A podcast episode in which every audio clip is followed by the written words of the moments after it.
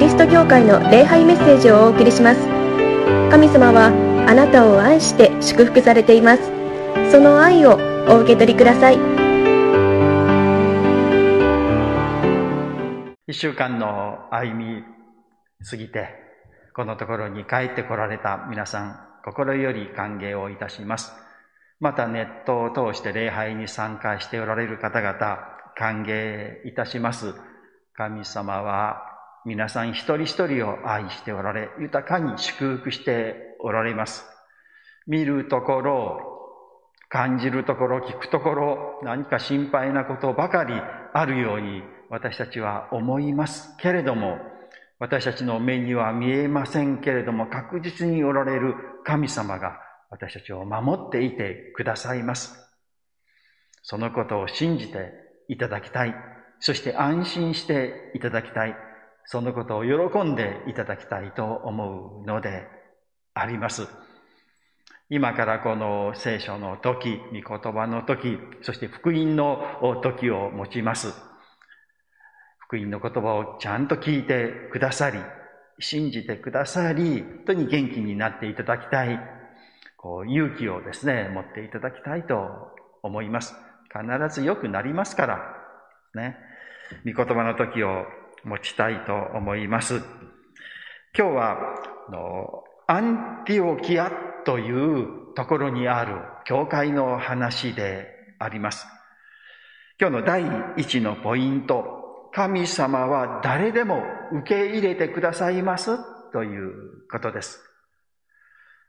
教会というと、何かこう、清い人というか、なんか特別な人、そういう人が行くんだろうなと思われているようです。いかがですか？教会に来られませんか？とお誘いしたときに、いやいや、私などふさわしくないですよ。こんな汚いもの。とかいう方がありました。まあ、教会は本当に心清らかなですね、素晴らしい人たちが集まっているようなところと思われていることがあるようです。そのことはとても嬉しいことであり、光栄なことですね。私たちの先輩のクリスチャンが、まあ、良い生き方をしてですね、そういうイメージをですね、え社会に、え広めてくれたというのはとても嬉しいことであります。だけれども、あの現実の教会はあのそうではないということですね。いろんな人がいる。で、このアンティオキアの教会は、あのまあ、エルサレムの教会とはずっと離れている、まあ、外国人が集まっている教会だったんです。で、ここに、まあ、この代表的な人の名前が書いてあります。一節ですね。アンティオキアでは、そこの教会にバルナバ、ニゲルと呼ばれるシメオン、キレネ人のルキオ、漁師ヘロデと一緒に育ったマイナン、サウルなど、まあこういう人たちがいたということです。いろんな人がいた。で、この名前を挙げられた人たち、まあ、まあ有能な人たちでありますけれども、のいろんな出身であり、いろいろな人がいたということですね。ちょっと、あの、この人たちを紹介したいと思いますけれども、まず、バルナバという人がいます。この人は、あの、キプレスというところで生まれた、あの、レビ人、まあ、祭司の部族ですね。その出身ですね。で、名前を、この意味は、慰めの子という人でした。で、この人は、初代の教会ですね。ペテロが説教をして3000人の人が一日に救われたというリバイバルが起こった時ですね、教会にみんなが集まってですね、そして、えー、持ち物をですね、売って、そして困っている人たち、そういう人たちも一緒に生きていこうという、まあ、素晴らしい、まあ、理想的な、この生活をしていたんです。で、その時にこのバルナバという人も自分の持っている畑とかなんかみんな売って、教会に献金して、そして、え困っている人、貧しい人たちに使ってください。と言ってですね、教会で共同生活をした人なんですね。まあそういう人、そしてエルサレムの教会ですね、このアンティアキアの教会にたくさんのクリスチャンがいるらしいぞ。という、まあ話を聞いて、ちょっと誰か指導者を送らないといけないな、誰がいいだろう、あのバルナバがいいんじゃないですか？と言ってですね、バルナバさんは、この人はアンティアキアの教会に送られたんですね。そして、このアンティオキアの教会の中心となって、この教会を導いたという、まあ素晴らしい信仰の人なんですね。そういう人がいるかと思うと、次、あの、逃げると呼ばれているですね。あの、シメオンという人がいます。この逃げるというのはあだ名ですね。で、これは逃げるというのは、まあ、英語で言うとニグロって言いましょうかね。黒人という肌の黒いですね、あの人だったという人ですね。ですからまあアフリカ出身の人だったということです。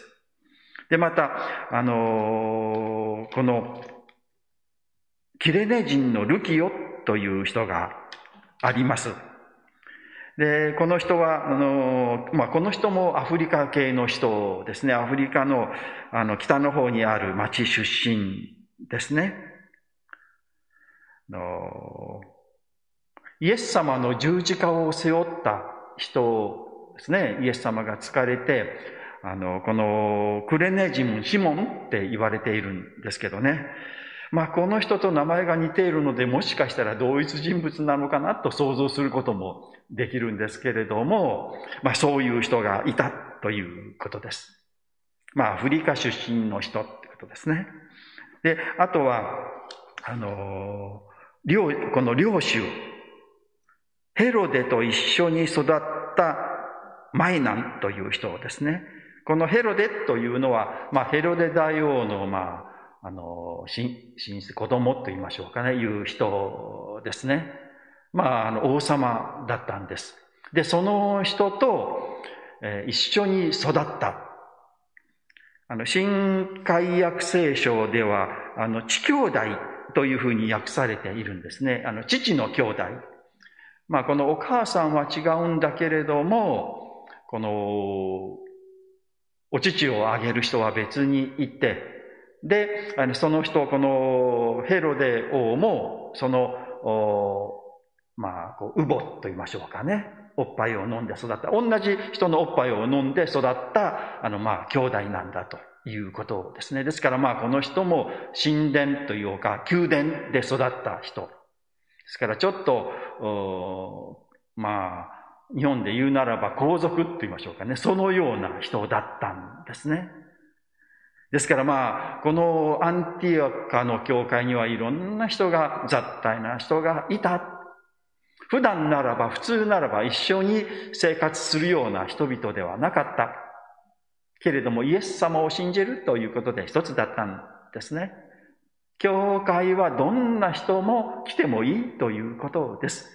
いやいや、私なんか汚れているからつまらない人間だから行く資格はありませんよという人でさえも、いやいや、そんなことはありませんよ。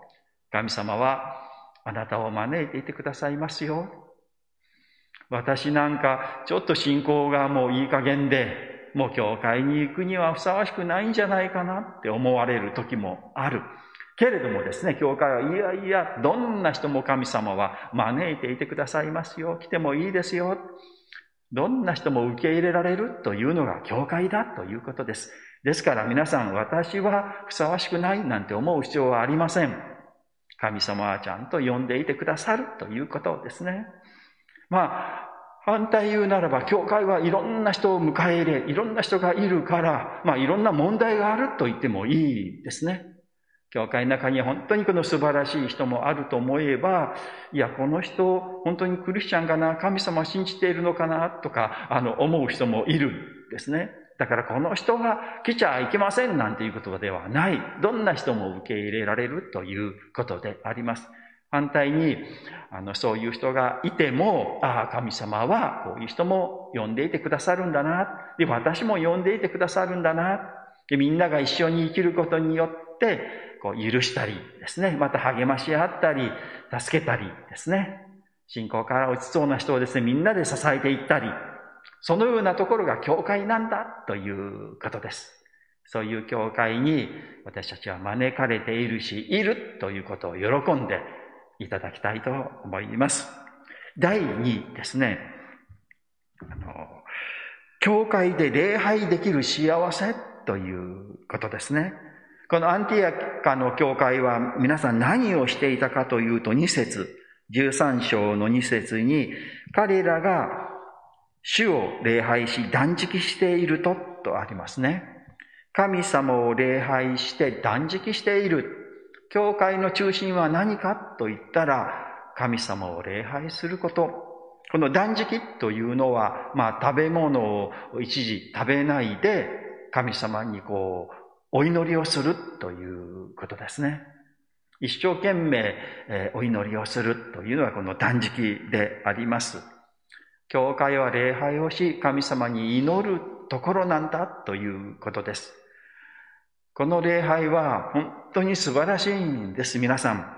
もう私何回もこの礼拝の素晴らしさというのを語りますけれども、何回語ってももう語りすぎることはないと思います。いや、礼拝はつまらないというか、礼拝は退屈だ。もう早く終わってほしい。とかですね。まあ正直言って昔はそのように私思っていた時もあります。まあ私が霊的に、えー、まだまだ低かったな、レベルが低かったんだなって思うんです。まあ今がそれほど高いというわけではないですけれども、その時代に比べたならばちょっと霊の目が開かれてきたかなというところであります。礼拝は退屈なところではなく、つまらないところではない、素晴らしい時であります。神様が、この日、この時、この場所、まあ、世界中で今、礼拝が行われていますけれども、どの礼拝も神様はそこにいてくださり、喜んでくださり、祝福してくださっているのが礼拝であります。礼拝で神様の愛が語られる、神様の福音が語られるんです。私たち生活をしていると神様を忘れてしまって、見えるところとか感じるところ、ニュースを見たり、話を聞いたりすると、本当に不安になり、心配になってしまいます。まあ、神様を信じている私たちでもそうですよね。だから、この日曜日のこの時、この時間というのはとっても大切なんですね。このところで神様がおられる。私は神様に愛されている。神様に守られているというのを確信する時。それがこの礼拝であります。この礼拝に出て、どんなことがあっても神様は守っていてくださるし、見捨てられることはない。だから皆さん、この礼拝にどんどん出ていただきたいんです。まあ、それが私たちのこの信仰の中心です。まあ、この、これが正しいことであり、これは素晴らしいことであり、これをしないといけませんとか、まあ、義務と言いましょうかね、強制と言いましょうか。脅し？出ましょうかね。そういう、まあ、正しいことであり、した方がいいんですけれども、こうしないとダメですよと言ってですね、ああ、それをしないといけないんだけれどもな、と思って、こう、あんまり気が進まないけどな、やらないといけないかな、とかって思ってするというのは、ちょっと苦しいところありますよね。で、続かないところがあります。けれども、でも、してもしなくても神様は私を愛してくださるということが分かると、何かこう、自分でそうしないといけないんじゃなくて、あ、こうしたいな、ね。こう、今はこうできないけれども、こうできたらいいなっていう思いになってくる。それは神様に愛されているから、神様に受け入れられているということがわかるからなんですね。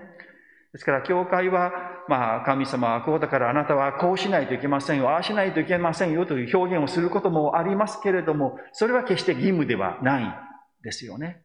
まあ、自分からそうするようになってくれたら嬉しいなということであり、神様はそのようにしてくださるんです。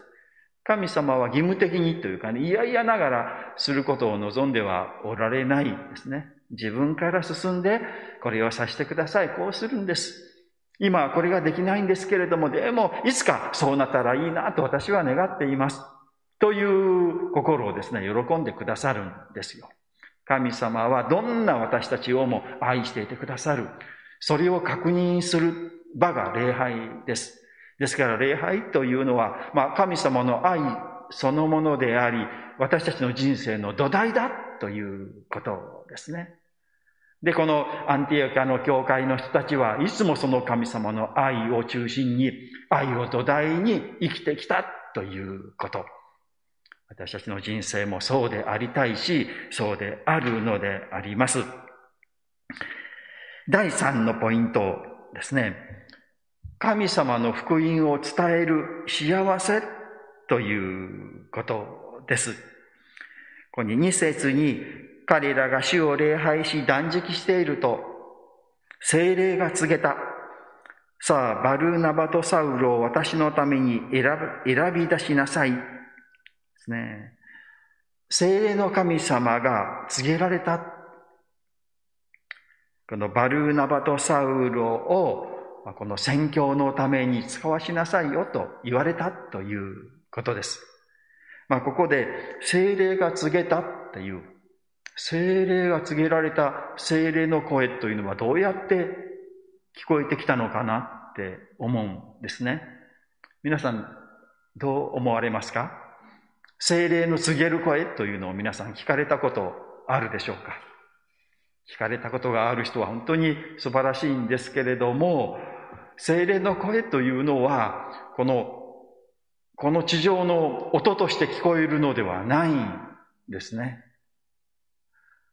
まあ、この聖書を見るとですね、まあ、精霊が語られた、神様が語られた、天使が語ったということがこう、あるんですね。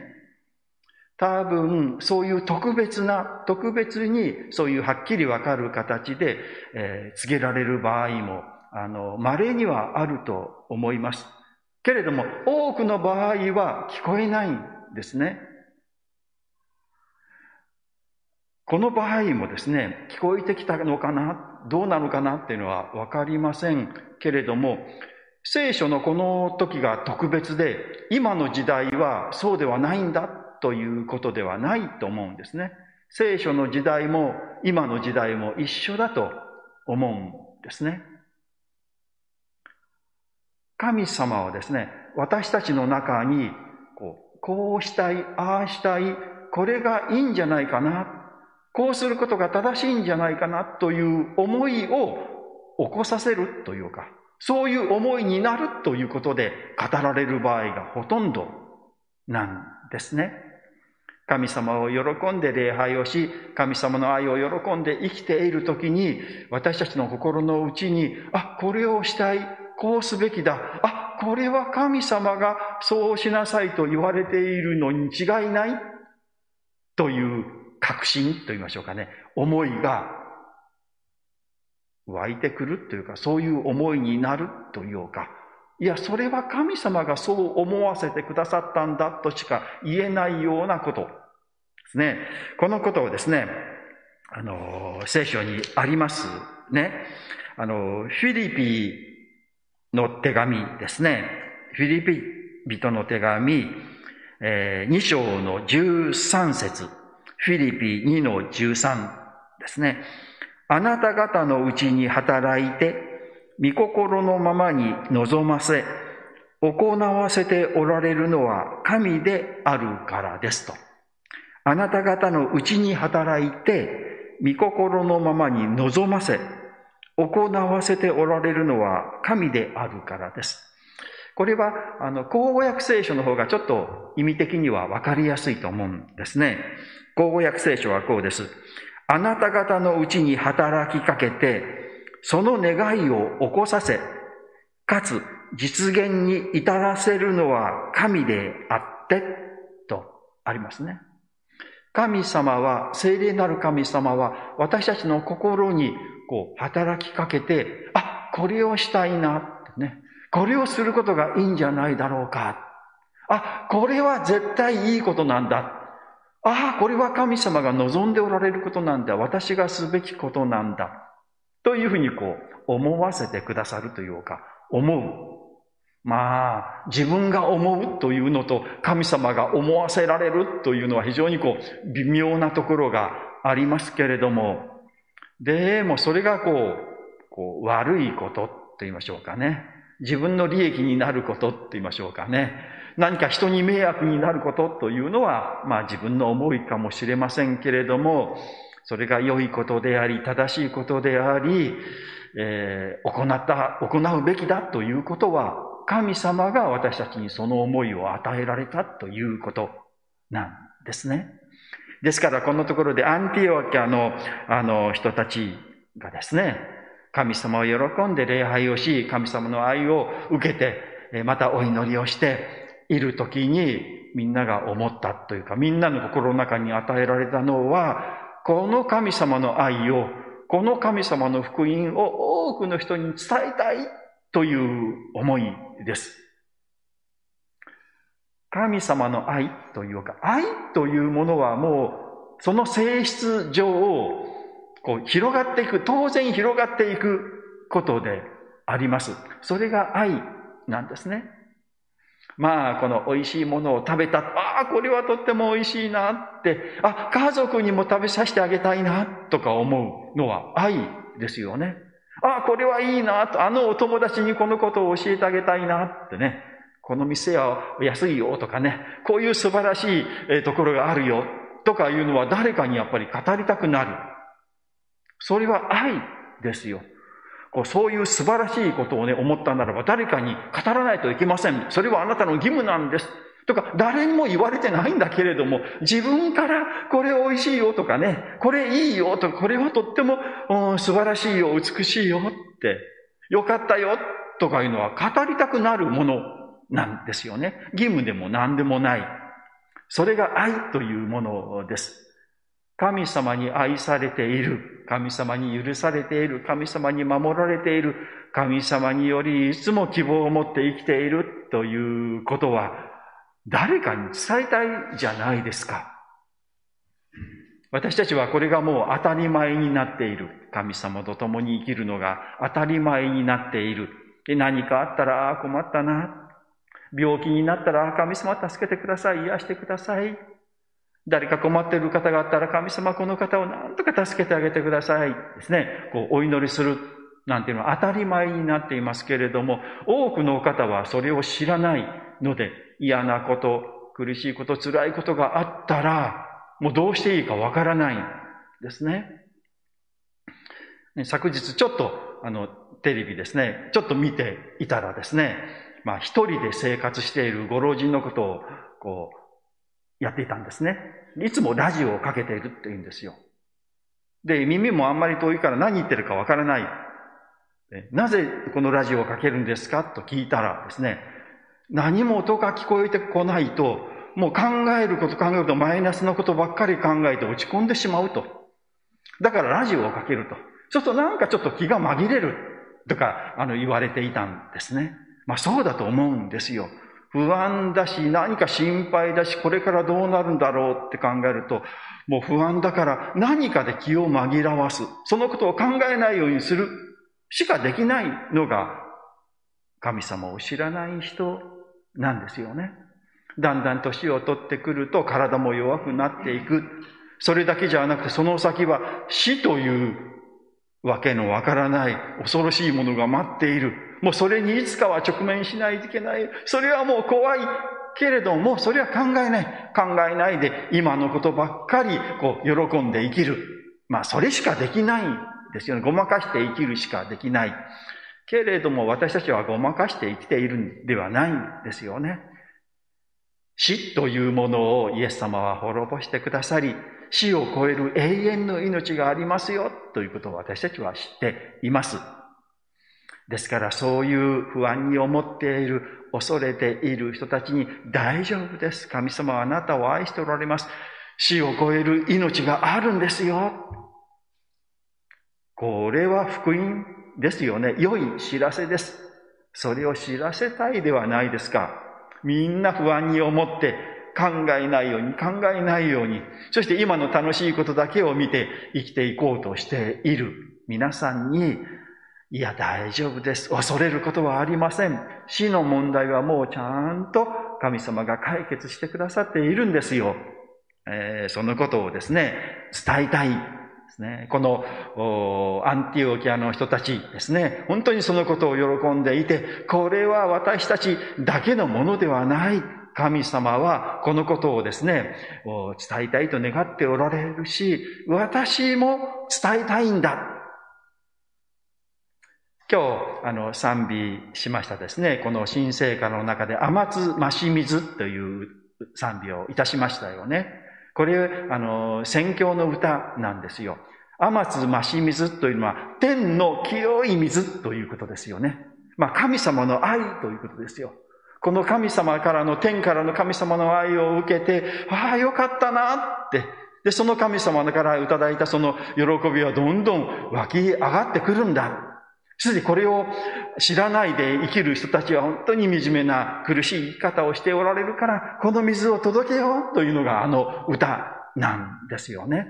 まあ私たちの教会のこの理念ですね。神の愛の流れに生きる教会というですね。神様の愛が私たちのところに、天からの清い水が、愛がですね、私たちのところに来て、すべての罪を洗い流しですね、いろんな不安を押し流し、大丈夫ですよ。私はあなたを愛している。ちゃんと天の国まで連れて行きますから、すべてのことを益に変えますからという福音を喜んで私たちは生きている。それを自分だけのものじゃない。もうすべての人に神様はそれを与えたいと思っておられるし、その福音はもう完成して、すべての人のところにすでにもうそのすぐ近くまで来ている。そうですよね。もう口のところまで来ていて、もうあっと口を開けるならば全部それがぼわっと流れてくるまでになっているんだけれども、人々はそれを知らないので、やっぱり伝えたいし、教えてあげたいし、心配することはありませんよ。ねえ、まあそれをどのように語ったらいいのかな。まあ、私たちが話しても、まあ、宗教の話でしょと。なんか、騙すんじゃないですかみたいなことをですね、思われるんじゃないかなというので、それが非常に残念なんですけれども、でも、なんとか知恵を絞ってですね、いや、神様が愛しておられるという愛を伝えたい。このアンティアキアの人たちも思いもそうですよ。そして、代表として、この、あの、サウロとですね、このバルナバ、サウロはパウロですね。この二人を使わしたということです。で、その宣教が巡り巡って、まあ、いわば私たち日本までやってきたということですよね。で、今度は私たちが使わされる。私たちは外国には、まあ、行きませんけれども、今この礼拝の場で神様の愛に満たされたならば、今度私たちがその愛を持って、家庭に帰っていきますし、職場に帰っていきます。学校に行きます。そこで神様のことを知らないで恐れて、それをごまかして生きている方々に、神様おられるよ。ね、神様あなたのことを愛しておられるよ。語る。また、困っている、悩んでいる人が分かったら、ちょっと私の信じている神様にお祈りさせてくれませんか？と言ってですね、お祈りをしてあげる。お祈りをしてあげると、もうほとんどの人は泣きます。ああ、こんなに私のことを思って祈ってくれる人がいるとですね、困っている人をお祈りしてあげてですね、いりませんという人は今まで会ったことがありませんですね。ありがとうございますってお祈りしてください。まあ、あのー、何でも藁にでもすがるつもり、あの気持ちでしょうけれども、でもその気持ちをも神様は祝福してくださるんですよね。そのために私たちは使わされています。神様の福音を喜んで生きて、周りにいる不安に思っておられる方々に、その愛を伝えていきましょう。それは神様がこう喜んでくださることであり、私が前もって二人に決めておいた仕事ですね。私たちに与えられている使命であり、いや、使命以上に私たちがそうしたいなと願うことですよね。愛に満たされた私たちのする素晴らしい働き、宣教の働き、なんとかしていきたいなと思います。お祈りをいたしましょう。神様、あなたの尊い皆を褒めたたえます。あなたはどんな人をも愛して、どんな人をも受け入れてくださいます。だからこんな私たちをも受け入れてくださいました。ありがとうございます。教会にはいろんな人があります。考え方の違う人もあります。けれども、それでも神様あなたを信じております。お互いに許し合い、お互いに受け入れ合い、お互いに助け合い、お互いに支え合う教会として成長させてください。私たちもこの教会に、この教会の仲間に入れてくださいましてありがとうございます。そして今日もこのように礼拝に出席できました。ありがとうございます。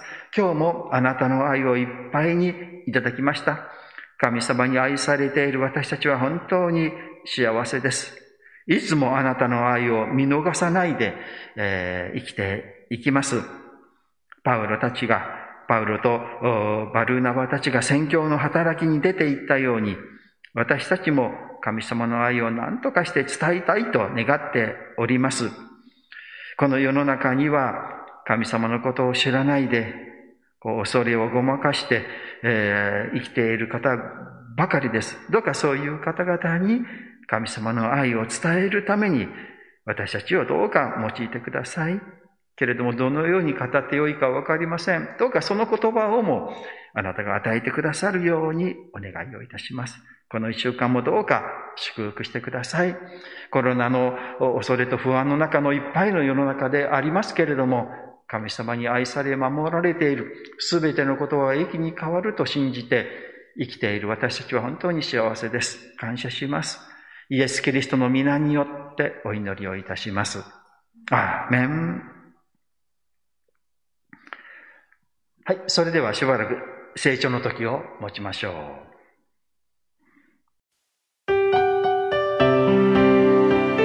桃谷キリスト教会の礼拝メッセージを聞いてくださりありがとうございましたご意見ご感想などを聞かせていただけると幸いです神様はあなたが大好きで救ってくださいました安心してお過ごしください。